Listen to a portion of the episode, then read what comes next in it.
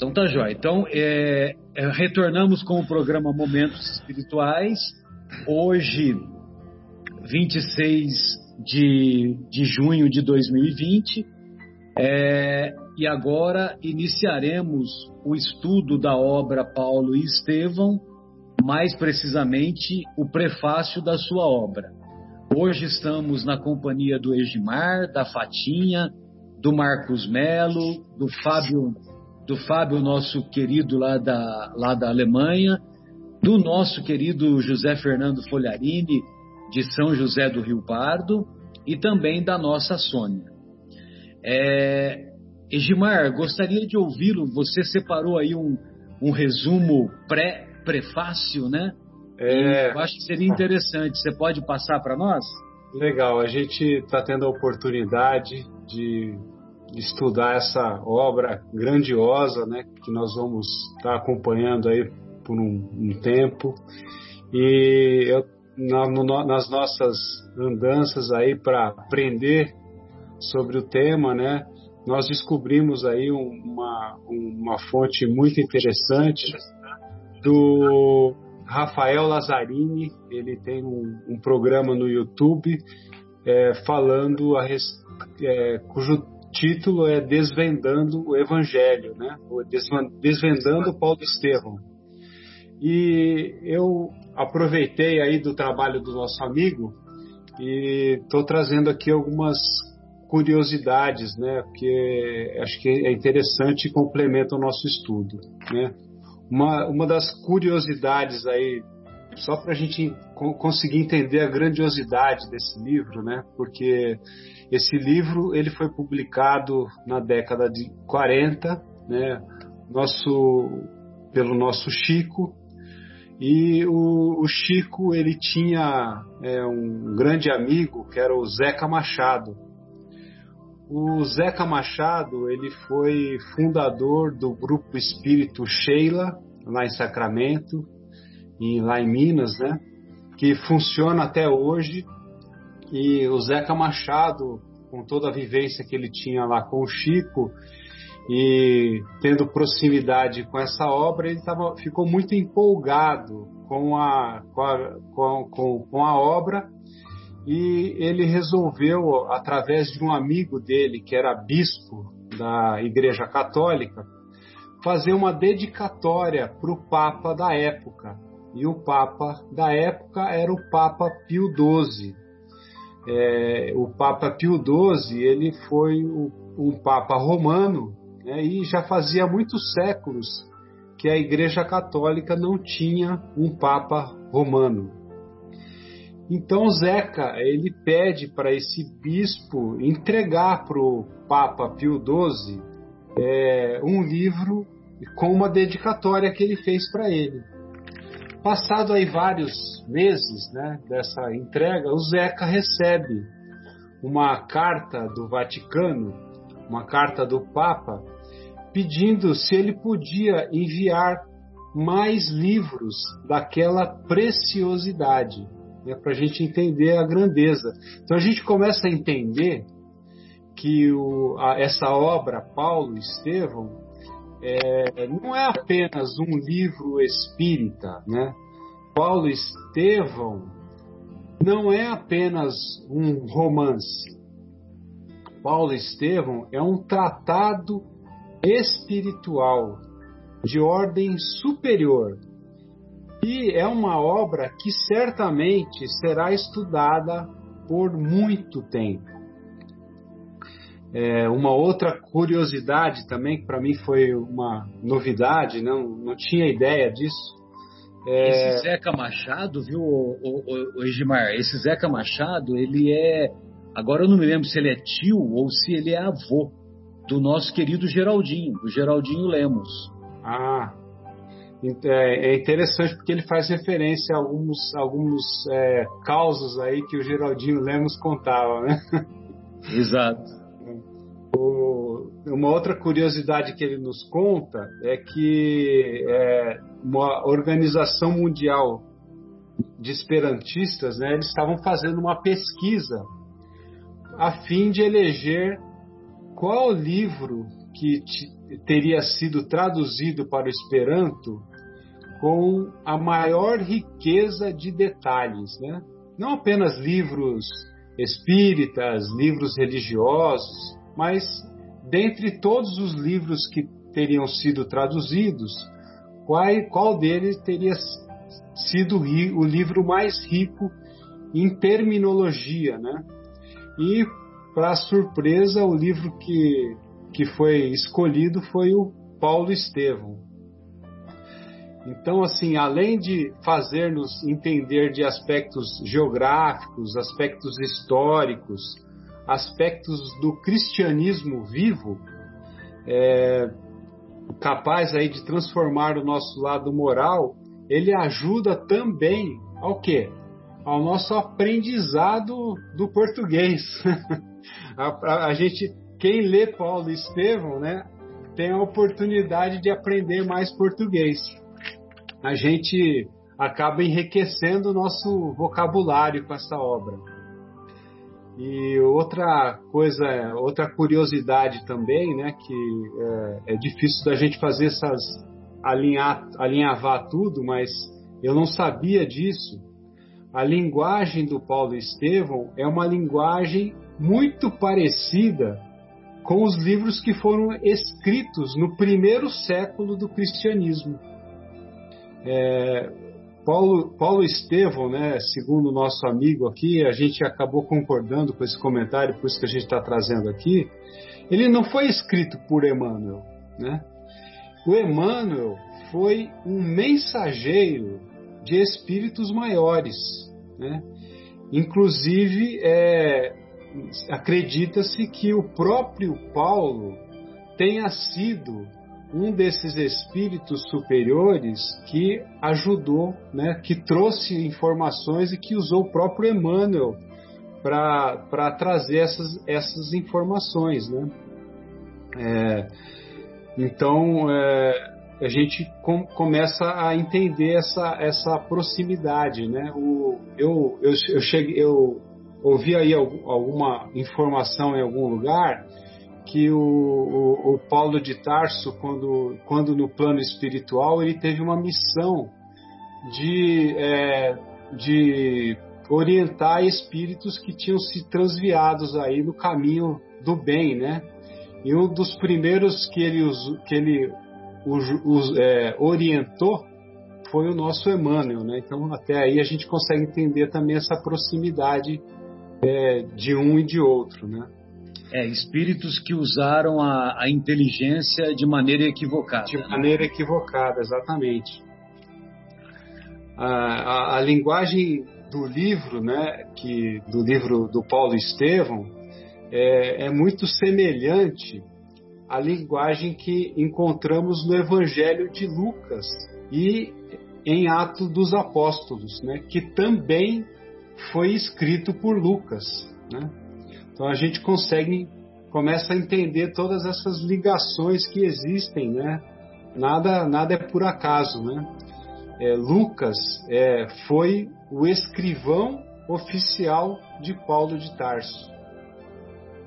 Inclusive, né, é, Paulo, né, é, ele teria aí, é, ele teria talvez a missão de escrever o Evangelho é, através dos relatos de Maria ele, ele seria a pessoa que faria, que, que escreveria aí o, o evangelho, mas ele não fez isso, né? Ele pede para o seu grande amigo Lucas é, escrever o evangelho através dos relatos de Maria. Paulo também escreveria Atos dos Apóstolos e não fez, né? Porque o Paulo, nessa, nesse momento, ele já estava preso. E na prisão, ele preferiu se dedicar às epístolas, né, às famosas cartas. A gente vai, vai entendendo toda essa ligação e, e uma das, das referências que até o Rafael colocou lá é que o Paulo, na, numa das suas últimas cartas, né, que ele escreve a Timóteo, ele escreve de uma forma triste, melancólica, e ele comenta nessa carta que é, só Lucas estava com ele naquele momento, né? mostrando a ligação forte que existia entre os dois.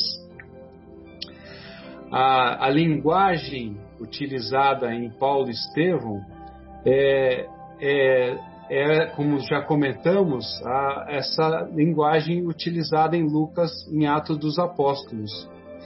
E tem um momento em, em Atos dos Apóstolos que é bastante emblemático, que é quando é, Pedro e João, né, depois aí da ida de Jesus, né, eles estavam sentindo muita tristeza, muita saudade de Jesus e decidem ir ao templo porque eles queriam orar, agradecer a Deus e eles queriam de uma forma ou de outra se aproximar de Jesus, né? aproximar o sentimento deles de Jesus. E nessa oportunidade, eles é, chegando ao templo, eles encontram um coxo é, é, pedindo dinheiro, pedindo esmolas, né?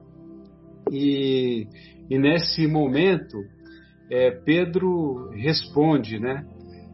Eu não tenho ouro nem prata, mas o que eu tenho eu ofereço em nome de Jesus. E, ele olha no, no, nos olhos do roxo, né, segundo a descrição do, do, de Lucas, e ele fala: é, em nome de Jesus você está curado. Digo, levanta-te e anda. Né? O, o fato interessante nessa passagem aqui não foi essa frase de efeito de Simão Pedro, né? Mas segundo Lucas, né, é, foi o olhar dele, né? A descrição foi o, olhar, o Pedro identificando no olhar daquele coxo, ele percebeu que o coxo tinha fé suficiente para ser curado. Então a gente percebe nessa situação Lucas fazendo uma descrição de Pedro, do olhar de Pedro. E aí que a gente é, fa faz uma relação da, de como Emmanuel procede na obra Paulo Estevão, onde ele vem a descrever os personagens da, da obra através do olhar. Então, através do, da descrição do olhar dos personagens, ele acaba descrevendo os seus aspectos físicos, os seus aspectos intelectuais e seus aspectos morais. Então, é, eu queria fazer essa breve introdução, né, esse pré-prefácio, para trazer para todos nós aqui que estamos estudando, que estamos aprendendo com a obra, a grande, um pouco da grandiosidade né, e de tudo que está envolvido. Né? Então, essa, essa seria a nossa contribuição aí para a gente começar esse estudo. Beleza, Edmar. E também vale a pena a gente contextualizar mais um detalhezinho que nós sempre contamos aqui que o, num determinado momento o Emmanuel ele no mundo espiritual ele se dirigiu a esferas espirituais mais elevadas para estudar o Evangelho. E, e quando ele volta das esferas espirituais mais elevadas para o local onde ele se encontra ele volta dizendo que que ele se sentia lá nessas esferas elevadas ela se, ele se sentia como se fosse um crocodilo.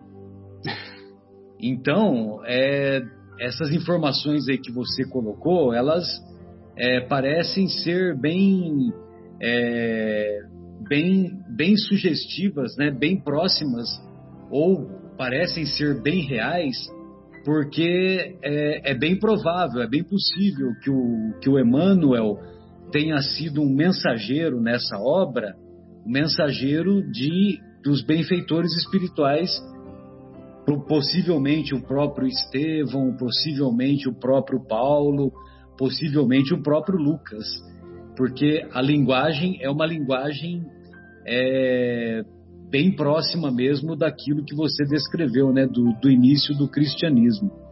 E a obra, tanto o Evangelho de Lucas quanto o Atos dos Apóstolos, é, elas são compostas, são escritas através de um grego muito bonito, um grego muito elevado.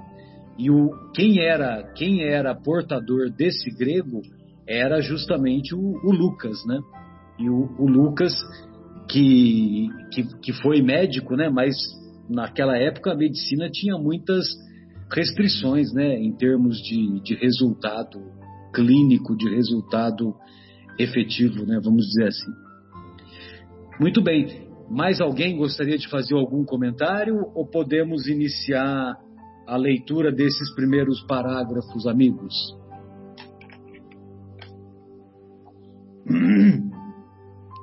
Sigamos adelante, então, né? Muito bem.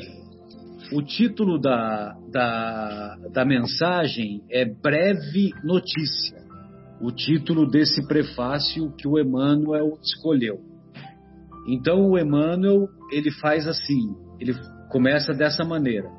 Não são poucos os trabalhos que correm mundo relativamente à tarefa gloriosa do apóstolo dos gentios é justo, pois, esperarmos a interrogativa: por que mais um livro sobre Paulo de Tarso? Homenagem ao grande trabalhador do Evangelho ou informações mais detalhadas de sua vida? Então, o Emmanuel começa nesse primeiro, nesse primeiro parágrafo é, fazendo uma pergunta: por que mais um livro sobre Paulo de Tarso. E ele mesmo é, faz essa reflexão. É, é uma homenagem ao grande trabalhador do Evangelho ou tendo como objetivo dar mais informações, informações sobre detalhes da sua vida? E ele mesmo vai responder. Quanto à primeira hipótese, somos dos primeiros a reconhecer que o convertido de Damasco não necessita de nossas mesquinhas homenagens. E quanto à segunda hipótese, responderemos afirmativamente para atingir os fins a que nos propomos, transferindo ao papel humano, com os recursos possíveis, alguma coisa das tradições do plano espiritual acerca dos trabalhos confiados ao grande amigo dos gentios. Então, é, para quem leu a obra, todos nos recordamos que informações é, das informações mais detalhadas da vida do Paulo de Tarso o Emmanuel vem revelar nessa obra, pois nos evangelhos, nas cartas de Paulo e nos atos dos apóstolos, não há referência, por exemplo, sobre Abigail. Ninguém sabe que Estevão tinha uma irmã e que essa irmã se chamava Abigail e que a Abigail tinha sido noiva do doutor da lei, do então doutor da lei, Saulo de Tarso. É, então, que são informações, são informações importantes porque, é, porque aí nós vamos compreender, nós vamos compreender é, o porquê que Saulo consegue fazer essa grande transformação. Por que que Saulo consegue, lá na, nas portas de Damasco, dar aquela guinada que ele deu na vida dele? É, pois não, Edmar, fique à vontade. Se quiser fazer um comentário, fique à vontade. É, a, gente, a gente fica. No, no primeiro momento que eu estava lendo esse parágrafo, né, é, ele, esse questionamento é bastante interessante. É, puxa vida, existem tantos é, livros falando de Paulo de Tarso, esse seria apenas mais um livro, né? De, dessa, dessa falando dessa respeitável figura cristã, é, mas não, né? A gente, é, ele, ele, ele mesmo já responde, como você mesmo disse, que o objetivo era um trazer informações adicionais e detalhes que ninguém tinha trazido até então. E, e, e, e, uma das coisas que me marcou nesse parágrafo também é que ele fala que Paulo é, é, é, é trazer um pouco das tradições espirituais acerca da vida de Paulo de Tarso. Então é, a gente percebe aí que é muito mais profundo do que a gente pode imaginar. Né? Sem dúvida, sem dúvida. E é, são as tradições do plano espiritual, né? Ou seja, são verdades biográficas, né? Que, que, os benfeitores compreendem que, que, a, que a, a humanidade tinha amadurecimento para receber essas informações. É, o, o, eu só me lembro de uma das cartas de Paulo que o Paulo faz algumas referências, é, algumas referências assim no sentido de que ele tinha uma saudade, tinha um sentimento que ele deixa nas entrelinhas que ele teve um, um grande amor, entendeu? Mas lógico que esses detalhes todos que, que nós vamos encontrar na obra não são colocados, né? Uhum.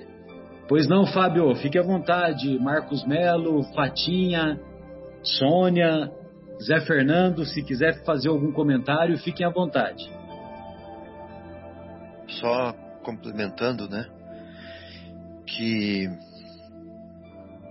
é, a Terra tá a Terra tem bastante histórico, né, com relação é, bastante história, bastante é, rica já em informações com relação ao Paulo de Tarso, mas que aqui nessa obra nós vamos ter a oportunidade de explorar também é, os arquivos do plano espiritual. Então, isso é uma, um presente, uma dádiva que onde nós vamos encontrar isso? Né? E com os recursos possíveis. Que recursos são esses? Mediunidade extraordinária de Chico Xavier. Né? Então, é, um presente, realmente, um presente maravilhoso que vai ficar para sempre para nós. Registrado em páginas de papel, né? Tá escrito aqui em algum lugar aqui em cima. É, transferindo ao papel humano. Ô Fabinho, vou aproveitar a sua deixa aí, porque quando a gente está lendo o prefácio desse livro aqui, é, eu, é, ele foi, ele foi, o prefácio é datado de julho de 1941, né? 8 de julho. 8 de julho de 1841. 1900. 1941. é errei aqui.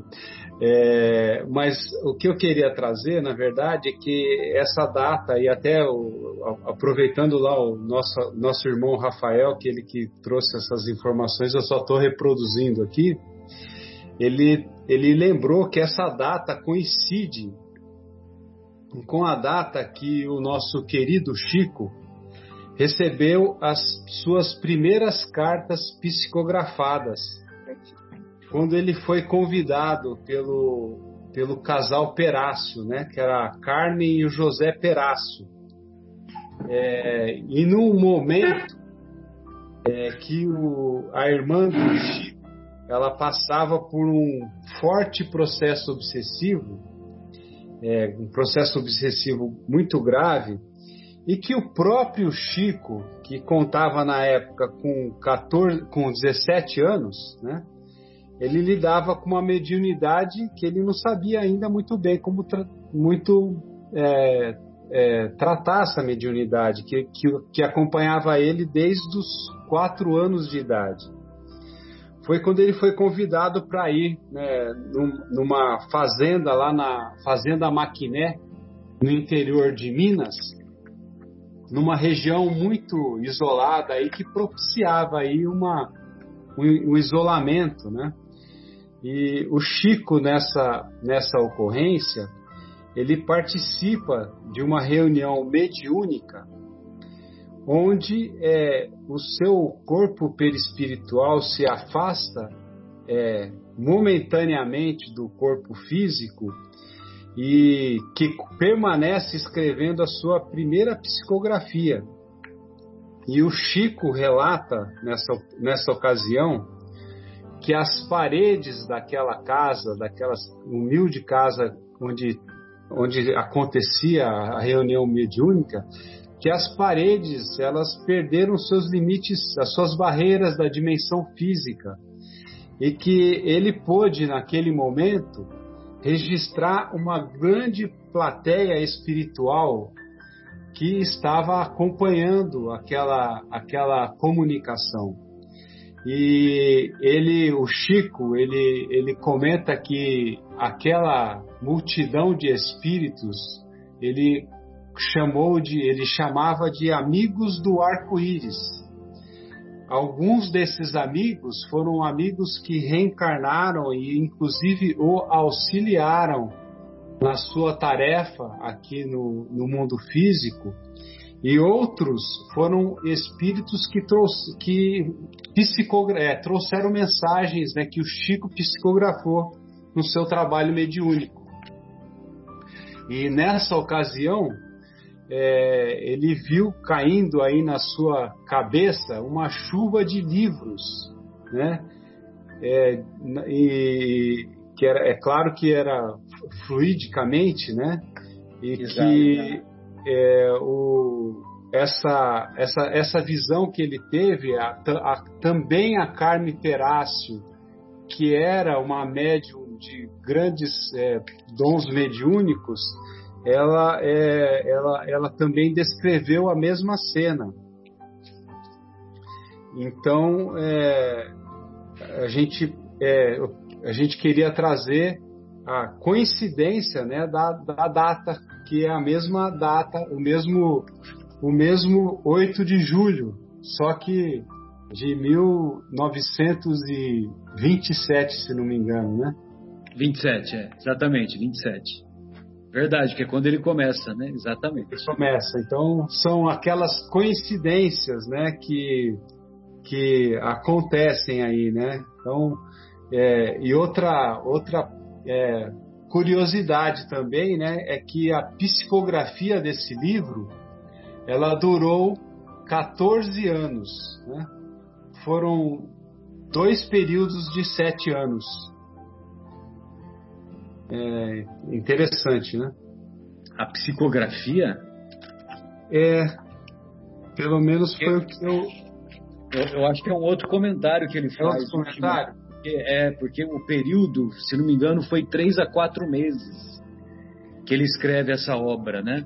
Então, e isso também é uma, isso também é uma outra coisa que chama atenção, porque escrever uma obra monumental dessa em três a quatro meses é verdade, Marcelo. Estou é, olhando é. aqui nos meus, nos meus rabiscos, você tem razão. É, mas é, é uma outra referência que o Rafael faz a respeito do número 7. Mas eu não me lembro exatamente o que, que é, entendeu? Mas, mas não é referente ao tempo da psicografia. Não, é verdade, você tem razão. Temos que é, editar essa parte. não, não tem problema. Muito bom.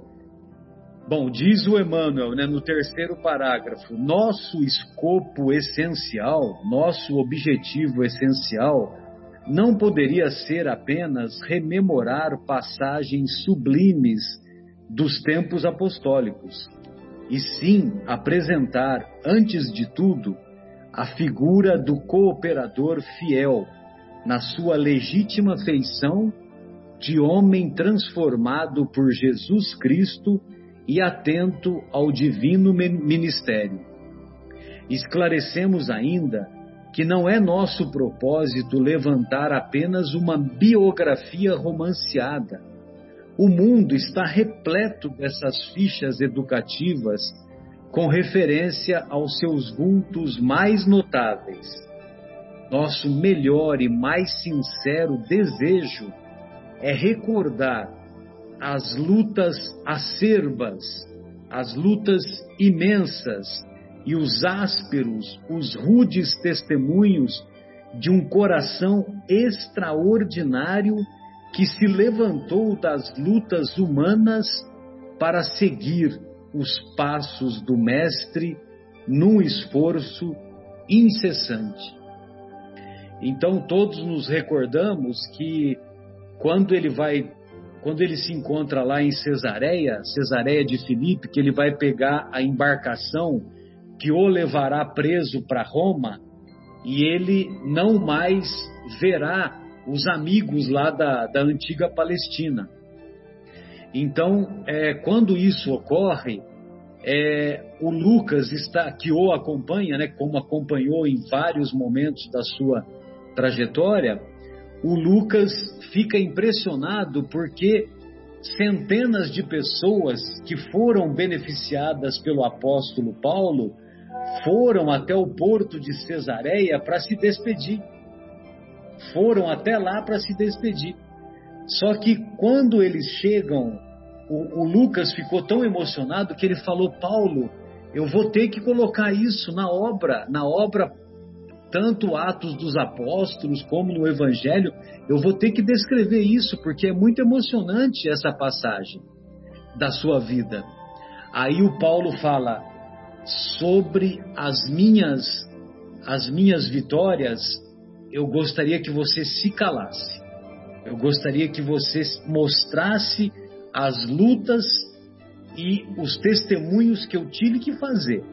Ah, mas sobre essas minhas vitórias, para eu não mereço, porque o objetivo dele é que ele não fosse enaltecido, mas que quem fosse enaltecido fosse o Cristo fosse Jesus, que o acompanhou desde quando ele se transformou lá na estrada de Damasco.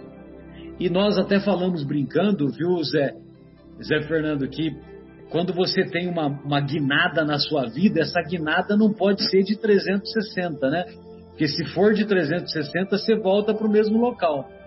Agora a guinada tem que ser de, de 180, né? Que foi o que ele fez, né? O Marcelo, pois não. Eu queria fazer uma colocação aqui. É... Você leu assim, no meio do parágrafo, né? E sim apresentar, antes de tudo, a figura do cooperador fiel na sua legítima feição de homem, transformado por Jesus Cristo e atento ao divino ministério. É muito curiosa essa colocação em 41, essa obra, porque na obra A Caminho da Luz, no capítulo 14, é, no subtítulo que fala sobre, capítulo 14 fala a edificação cristã, a obra Caminho da Luz. O subtítulo é A Missão de Paulo. Nós vamos encontrar Emmanuel falando da seguinte forma: É então que Jesus resolve chamar o espírito luminoso e enérgico de Paulo de Tarso ao exercício do seu ministério. Essa deliberação foi um acontecimento dos mais significativos na história do cristianismo. E segue por aí onde ele fala no final que Jesus é, ainda fala, falaria né, da, das dificuldades que ele enfrentaria, Paulo de Tarso, né, por cumprir o seu ministério. Entendo eu aqui que esse transformado por Jesus Cristo não foi aqui na terra. Ele já veio com esse ministério, ele já era um missionário, Lógico que estava é, esquecido, talvez, a tarefa, e aí sim os ensinos do Cristo o alertar a partir do momento que ele descobre Jesus aqui. Né? Quando ele pega os escritos, vai para o deserto, e aí sim ele se fortalece nesse ministério, porque ele não poderia ser uma alma qualquer. Ele tinha que ser já uma alma é, elevada é, dentro dos conceitos cristãos só que estava adormecido. Então, ao encontro de Ananias e dos escritos, aí sim ele ele abraça a causa e se torna realmente o que se tornou para nós, que é o, o esteio do cristianismo, né? Assim eu tenho. Não, mas eu comigo, penso como né? você também. Ele, ele era um missionário e ele já tinha essa missão já tinha sido programada previamente. Tanto é, Zé, que ele, ele, Saulo, tem como noiva Abigail, que era irmã de Estevão. Agora, ele foi tão fiel aos ensinos de Moisés que, é, quando ele se tornou doutor da lei, né, que ele defendeu com tanta tenacidade a, o, o, como é que se diz lá, o status quo do farisaísmo lá da época, que ele se tornou rabino. É, só que será que ele não deveria trabalhar encarnado? A programação inicial será que não seria trabalhar encarnado com, com Estevão, que era o seu cunhado, junto com Abigail? Só que, como houve um certo desvio da sua função, como houve, houve, houve um entendimento apressado de defender os ideais lá de Moisés e de não admitir os ensinos do mestre, então ele foi por outro caminho. Só que as coincidências, entre aspas, né?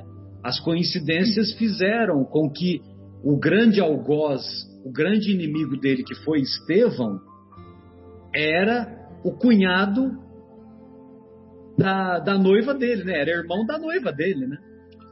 Da Esse mulher era que o cunhado dele. Exato, era o cunhado dele. A questão de trazer aqui é que o Emmanuel já citou isso em 38, na obra Caminho da Luz, sobre o ministério sim. dele. Sim, sim, né? antecipa. Ele aqui, como qualquer um de nós, estamos propensos a nos deixar levar pelas questões de ordem legais humanas, né? de ordens materiais humanas e nos desvirtuarmos, como ele, você bem colocou, se desvirtuou por seguir a lei judaica ao extremo, né? Eh, chegando até a dar sentença de morte. Mas a verdade é essa. Ele precisava do chamamento, né? Ele teve esse chamamento do ministério quando Jesus, então, se lhe apresenta, né? E aí ele vai para Ananias e vai também conhecer as escrituras, né? Aí foi, aí não teve mais como segurar, né? Estendeu a vela do barco e o mar e o vento soprou para o resto do mundo. Tudo a favor, né? Pois não, Fábio? Sim. Queria aproveitar para fazer uma reflexãozinha, então. É uma autopsicanálise aqui, que eu acho que tem. Ô, ô Fábio, então antes da sua autopsicanálise, só um minutinho que a Sônia tem um gancho aqui, ó. Espera um pouquinho. Vai, vai, Sônia. Desculpe, Fábio, não precisava ter pressa. Mas, na verdade, assim, uma reflexão que tudo tem um motivo, né? Nada tem um acaso. É, o Saulo, que depois se tornou Paulo de Tarso, ele não era vidente, ele não tinha mediunidade, ele não tinha percepção, ele só tinha aquela força do seu interior de tentar defender e defendia tudo que falava sobre os ensinamentos do Moisés. Mas eu acho que o propósito disso, de ele não poder ter essa, esse reconhecimento também, talvez esteja que essa participação de Saulo mostra que as pessoas podem mudar. Você pode ter opções. E mesmo que você lutou por um lado bem radical, eu considero uh, o Paulo de Tarso, para mim, um ícone de segmento, porque ele criou as aflições mais tristes possíveis os cristãos da época, né? Ele perseguia, eles matava, ele teve um comprometimento muito sério com essa situação dele. Mas, no entanto, ele, né, quando ele reconheceu Jesus, viu Jesus e sentiu a energia e o magnetismo de Jesus, só soltou uma pergunta: Jesus, o que queres de mim, né? O que queres de mim? Então, ele mostrou uma outra força, um potencial de não cair na lamentação pelos erros feitos, mas principalmente em se entregar e reconstruir o seu propósito missionário, que era colocar o Jesus em evidência. E ele foi o apóstolo dos gentios. E se não fosse por ele, não estaríamos agora com o cristianismo em todos os cinco cantos do, dos cinco continentes que conhecem a, a figura do, do Cristo, entendeu? Então, o propósito também é mostrar que mesmo você, num sentido errado, você pode parar e tomar uma direção diferente. Isso também é um ensinamento que a gente pode tirar pela história que o Paulo de Tarso passou, porque ele poderia vir já tudo com chip, né? Chip na sua mente espiritual, chegava aqui, chegasse aqui, ele já se apresentava a Jesus e pronto, né? Mas não, mostrou o caminho árduo do erro, mas também mostrou o caminho árduo da retificação, do, da, da retificação de, do seu reposicionamento e até o final de sua vida ele ah, mostrou esse potencial, essa fortaleza dele. É, não ficou na, estacionado nos remorsos, né? E muita gente faz isso, né? Faz um errinho, pronto, fica alimentando aquele remorso, aquela tristeza, aquele erro e, e, e não, não, vai e não toma uma atitude. Então, é, é, você vê, essa é uma reflexão que eu tirei para mim e que me ajuda a dar continuidade à minha vida aqui, ó, a, a, passar a bola para frente, como se diz, né? Era só esse apontamento, Fábio. Muito obrigado. Vamos à autopsicanálise. Ô, ô Zé, o Fábio costuma fazer essa autopsicanálise com frequência, viu? Só para te posicionar, tá? É, é mesmo. Mas já que eu não posso falar da vida dos outros, eu vou falar da minha. é Oi, você quer falar, Marcos? Não, não, desculpa, Fabinho, pode falar. Perdão. Pode ir, Marcos. Não, não, só, só observação rapidamente que esse livro ele é tão tocante, ele é tão transformador que quem lê não é o mesmo depois de lê-lo, né? Tanto que relê, relê, relê, relê várias vezes que sente saudade do livro. Você sente saudade. E aí você tem que ler de novo.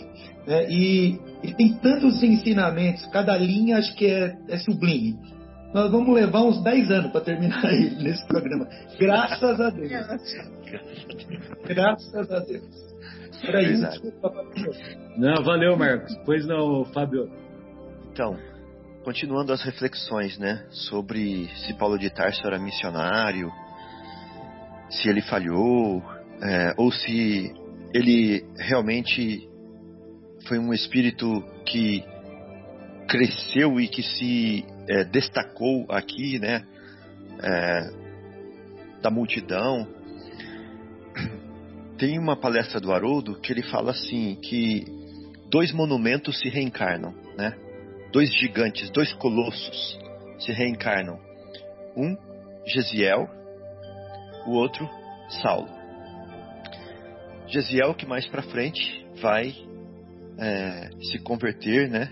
E vai mudar o nome para Estevão. Saulo que mais para frente vai se converter e vai mudar o nome para Paulo. Esses dois gigantes vão desde o começo cada um para um caminho. Os dois muito fiéis a Deus, os dois muito ligados ao judaísmo e aos e, e a essência do judaísmo é o que o judaísmo traz para o desenvolvimento de uma alma. Porém, Estevão vai para o caminho do futuro. Ele vai ficar adepto de é, Elias. Ele vai aprender sobre o porvir. Ele vai querer saber do Messias. Ele vai querer saber de onde sua alma é, deve se alimentar olhando para frente. Saulo que também tem o mesmo amor pelo judaísmo, vai se voltar para o passado. Né? Ele vai se ater às tradições, ele vai se ater é, às regras, ele vai se ater à letra, né? e ele vai se ater à forma. Né? Enquanto Gesiel fica com o fundo. Aí, a pergunta que eu faço é a seguinte: será que Jesus sendo tutor também né, dessas almas é, abnegadas, como é de nós aqui. Será que Jesus não sabia dessas tendências dessas duas almas? Né? Será que ele não sabia é, que é, cada um deles tinha essa, essa, esse gosto diferente, né? Essa é a primeira pergunta para nossa reflexão. E aí, para é, para ilustrar isso, né? Como eu falei que a gente não pode falar da vida dos outros, a gente fala da gente. Eu, eu vejo no meu caso, fui uma criança é, muito mimada quando era é, pequenininho, né? No meio de uma família pobre e com pouca instrução, vamos dizer assim. Mas sempre fui muito curioso. E uh, a minha família exacerbou bastante em mim, é, realçou bastante, me elogiou bastante de forma que o meu orgulho é, fosse realçado. Não que fosse colocado orgulho em mim, não que fosse criado orgulho em mim, mas o orgulho que eu já tinha como espírito é, jorna, jornadeante, né, é, errante na, na vida aqui, é, esse foi colocado ingredientes que realçaram esse, esse sabor né, espiritual que eu, que eu tenho, que eu preciso trabalhar.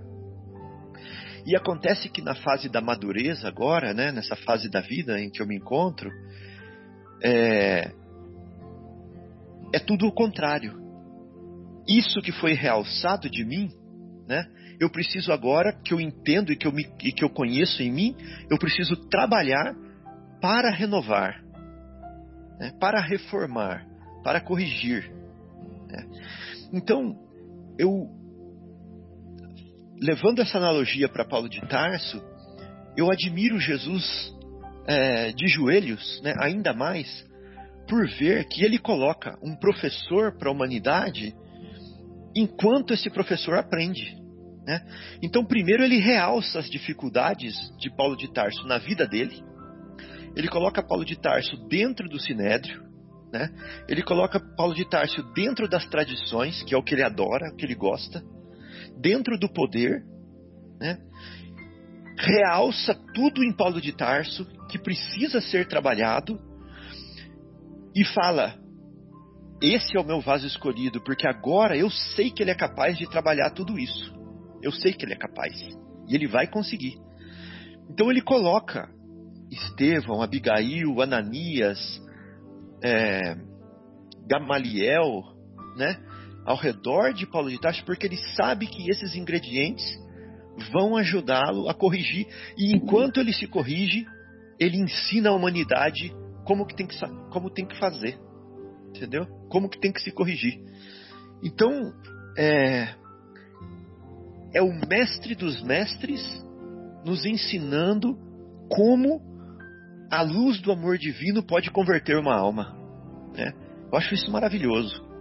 E, e, e achei assim que não podia deixar de fazer esse pequeno comentário, esses pequenos dois centavos, porque é, isso ajuda a mudar né, essa, essa concepção, ajuda a mudar essa visão de Paulo. É, e é, só lembrando, né, Fábio, que o, uh, o Paulo tinha o coração endurecido, né, na descrição lá do início do livro, né? Diferente de você, que nunca teve o coração endurecido. Fica tranquilo. Eu vou ter que rir alto para as pessoas ver, saberem que você que você está brincando agora. Pois não, Patinha, fica à vontade, querida. E a importância que se criou ao redor de Paulo e quantas pessoas foram convertidas ao Espiritismo com o conhecimento de toda essa transformação. Então, a importância né, de, que ele teve dessa, nessa mudança. Foram convertidas ao cristianismo, né? Você quis dizer. Ao cristianismo, né? sim, não ao espiritismo, é, ao cristianismo. Tem, muito importante. Sem dúvida. Nossa, Foi um exemplo, né? Um, um exemplo que arrasta, né?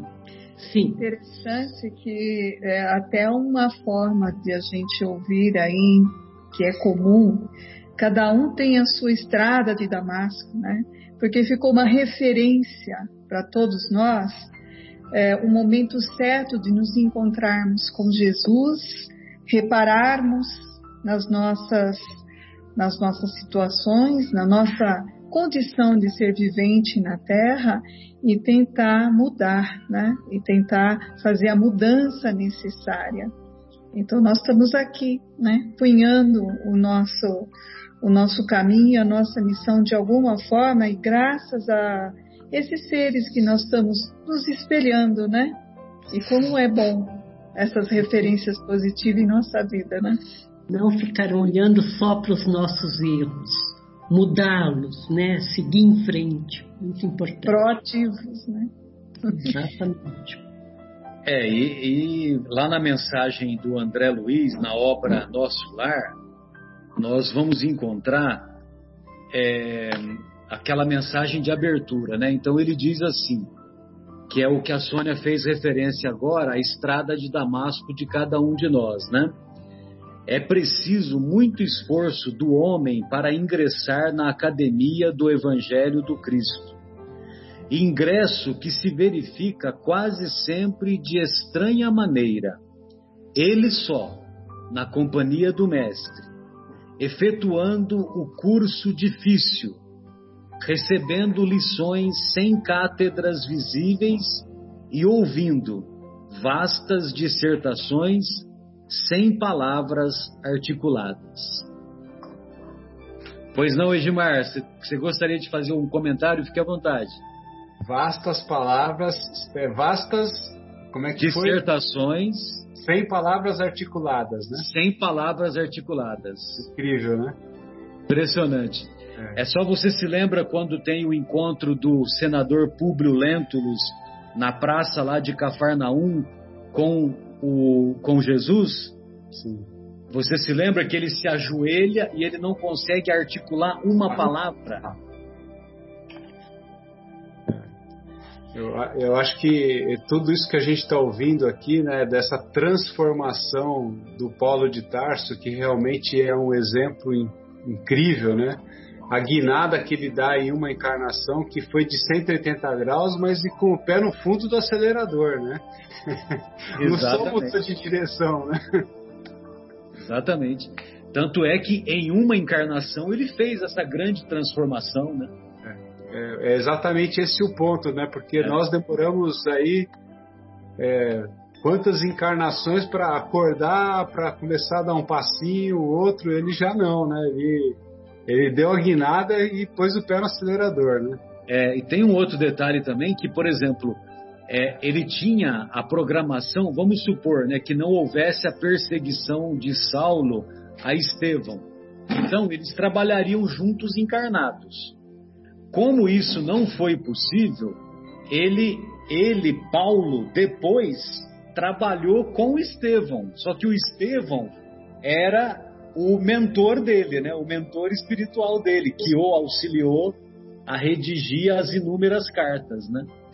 Olha só que interessante, né? Incrível. É, bem, amigos, é, nós. O, eu confesso para vocês que se a gente seguir adiante, nós vamos ter que fazer mais pausas, né? E nós já estamos completando aí uma hora de, de programa. É. E então, é, se vocês quiserem fazer mais alguns comentários, eu gostaria de deixá-los à vontade e gente, na próxima semana a gente recomeça pelas igrejas amornecidas da atualidade, né? O que, que vocês acham? Beleza? Tem mais algum comentário que vocês gostariam de fazer?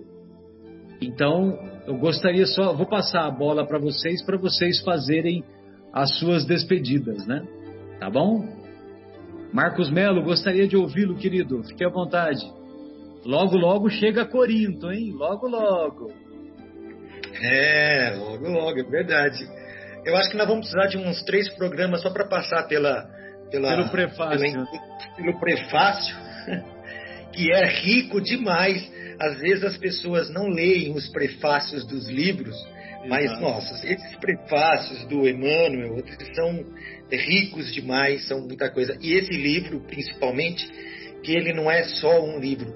A Fátima acabou dizendo que é, é, é, o, converteu muitos ao espiritismo, né? Eu também concordo com isso, porque assim E, e, você até falou do, ao cristianismo. Sim, porque cristianismo também é o espiritismo. O espiritismo é cristão. Remontando né? a época, ah, né? isso, isso.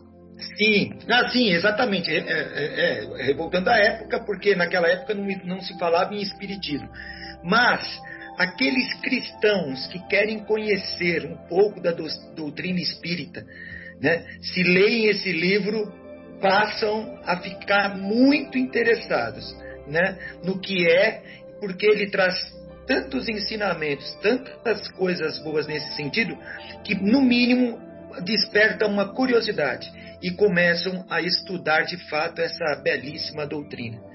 É, eu só agradeço a oportunidade de estar estudando esse livro de novo, né, de lê-lo, estudando com vocês, pessoas assim brilhantes, é, amigas, que cada colocação ela enriquece cada vez mais o que está escrito aqui, né? E vai enriquecendo. Esse estudo vai ser para mim que já li esse livro acho que duas vezes só. acho que muitos aí devem ter lido muito mais que eu. É, mas agora provavelmente eu vou estudar o livro. Né? Eu vou estudar o livro. Então agradeço a todos. Uma excelente semana. Né? Fiquem com Deus. Muito obrigado. É, um beijo no coração de todos vocês, de todos os ouvintes que irão aí ouvir esse programa aí na, na próxima sexta-feira. Fiquem com Deus. Aos ouvintes, recomendo, acompanhem este estudo. Vocês vão amar. Beijo. Isso é porque é prefácio, né? Você imagina se fosse predifício.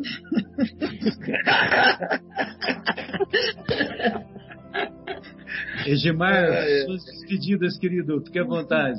Só agradecer aí a participação. É, realmente é uma grande oportunidade para a gente é, estudar, como disse o Marcos, né, o, esse livro maravilhoso. É uma oportunidade nossa de aprendizado e espero que todos aqueles que estão acompanhando conosco aí também possam aprender junto conosco é, é um pouquinho dessa obra magnífica. É isso. Maravilha, obrigado. Fabinho, sua despedida, querido, fique à vontade. Eu é, também só quero agradecer. Obrigado por essa oportunidade. E vamos, é, como o Marcelo falou, né? Tem o pré-fácil, ainda bem que não é pré-difícil. E nós estamos no pré-fácil para chegar no fácil. Vamos ver se a gente chega no fácil na semana que vem. Um abraço para todos. Beleza. Ô Zé, que honra, viu, receber a sua presença novamente, viu, querido? Fique à vontade. O áudio. O áudio, Zé. Você tem que habilitar o áudio. É. Isso. É, desculpa aí. É, eu que agradeço poder estar com vocês, na companhia de vocês, e estar podendo aprender. Como o Marcos falou, a gente pode ter lido várias vezes o livro. O importante é estudar. E lógico na companhia de outros, né, a gente acaba aprendendo. Às vezes sozinho a gente fica em dúvida e vai no dicionário achar um significado de uma palavra ou outra, mas então a verdade é essa.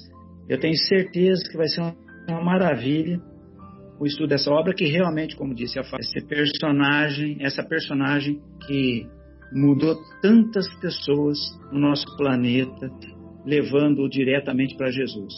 Então, estamos aqui para aprender juntos e espero poder estar fazendo por merecer estar aqui e continuar aqui. Muito obrigado mais uma vez e até a semana que vem. Abraço em todos. Fatinha, fique à vontade, querida. Quero agradecer também a todos, um abraço muito grande aos ouvintes e falar que Paulo me converteu ao Espiritismo. Converteu muita gente ao cristianismo, mas a mim foi ao espiritismo. Eu já estava começando, já, mas com a leitura desse livro eu fiquei apaixonada por Paulo, eu fiquei apaixonada pela doutrina espírita. Tenho me esforçado, tentado melhorar a minha condição de ser melhor, e isso tudo graças a Paulo, não posso negar, nunca. Então, um abraço a todos, queridos amigos e queridos ouvintes. Que Jesus os abençoe a todos. Sônia, a sua despedida, querida, por favor. Então, um abraço a todos. Adoro participar deste cantinho, desse espaço. Aprendo tanto e quanto mais vejo, mais sei que eu menos sei, né? Que eu preciso me empenhar mais ainda, mas é tão enriquecedor. E é interessante que uma das obras do Chico, Emmanuel fala que eles estudam nas esferas superiores o Evangelho. E para vocês verem que se o plano espiritual estuda o Evangelho, e, eles têm conhecimento muito mais acima de nós pela vivência que eles tiveram de Jesus, de Cristo e todos os ensinamentos, é que a gente ainda tem que filtrar mais ainda os estudos para engrandecer o nosso espírito. E essa oportunidade, já li o, Paulo Estevam também e hoje eu vou estudar com vocês o Paulo Estevam. Um beijo no coração de todos vocês. Até a próxima, se Deus quiser.